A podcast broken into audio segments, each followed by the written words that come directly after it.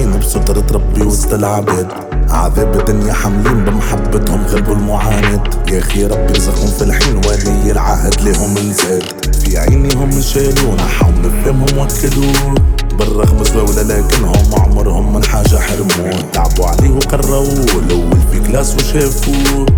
أول مرة في نجاح وشاف الدمعة في عيني مبو شاف ميمتو كي نسات تعبها اللي تعبت عليه تشال كي شافت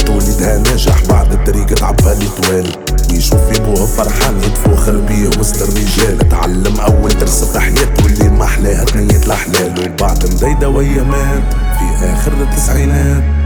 ربي سبحانه كتب مولود جديد للعائلة. ينزل ليك ضويت الفرحة اللي تفات. هادي يم العالي تهدات بنية غالية مصرارة ست لكل الليت البنات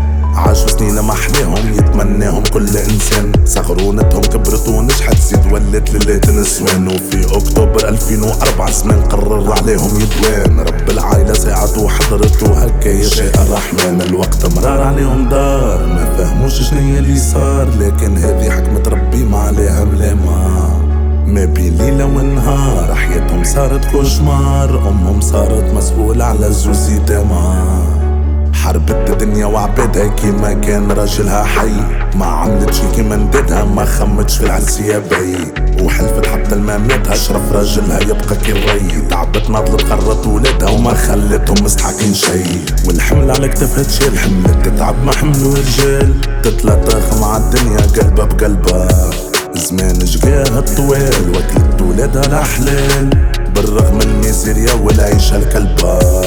والولد يشوف في أمه كيفاش الحمل عليها ثقل كيفاش تحارب وحدها في الدنيا وماكنها الغل كيفاش البعاد متشمتة ولا قارب ما عادش قبل كيفاش في نهار العيد حتى حد عليهم مسئل حسب القهر وبكاك الزمان عليهم تسال. والدهر ورا لهم أرجع صفاته.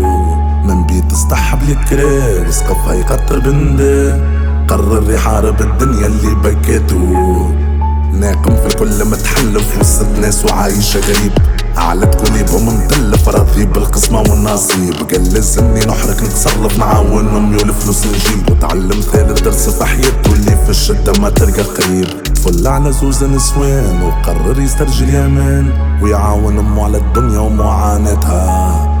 رغم اللي ناجح متماجل للقراية في الأمان.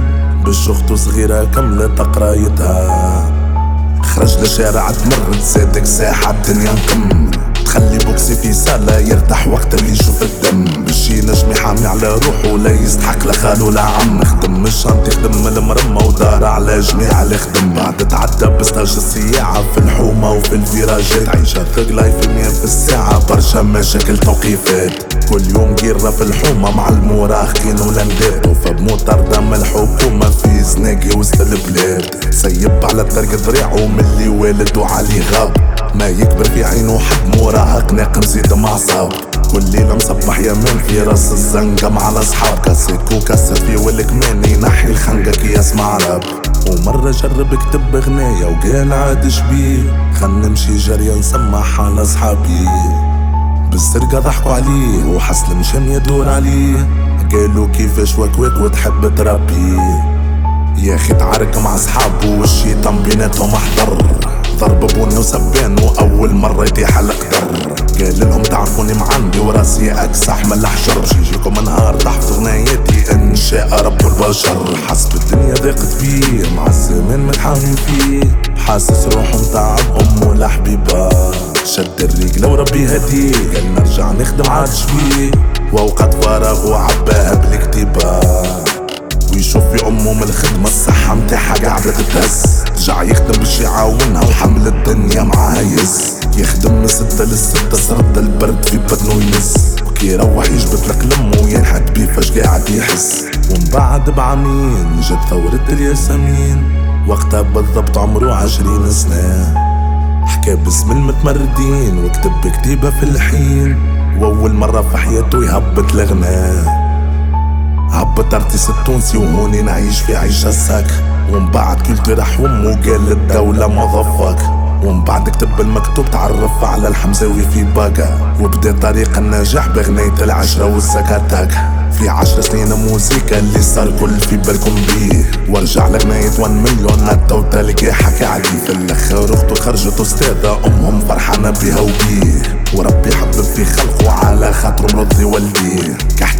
كحكيت لك حكاية هذي مانيش نخرج في روحي بطل. ما نحبك تخزر لي قدوة ولا تضرب بيا المثل. حكيت لك باش تعرف كيفاش تعارك بشرف ما تدل. وتعرف اللي بخلاف الموت الاكبر كل شي عنده حل. ومن بعد ما سمعتنيش حكيت نقول لك كيف تنحي كيد خمم في حالك عشر سنين القدام.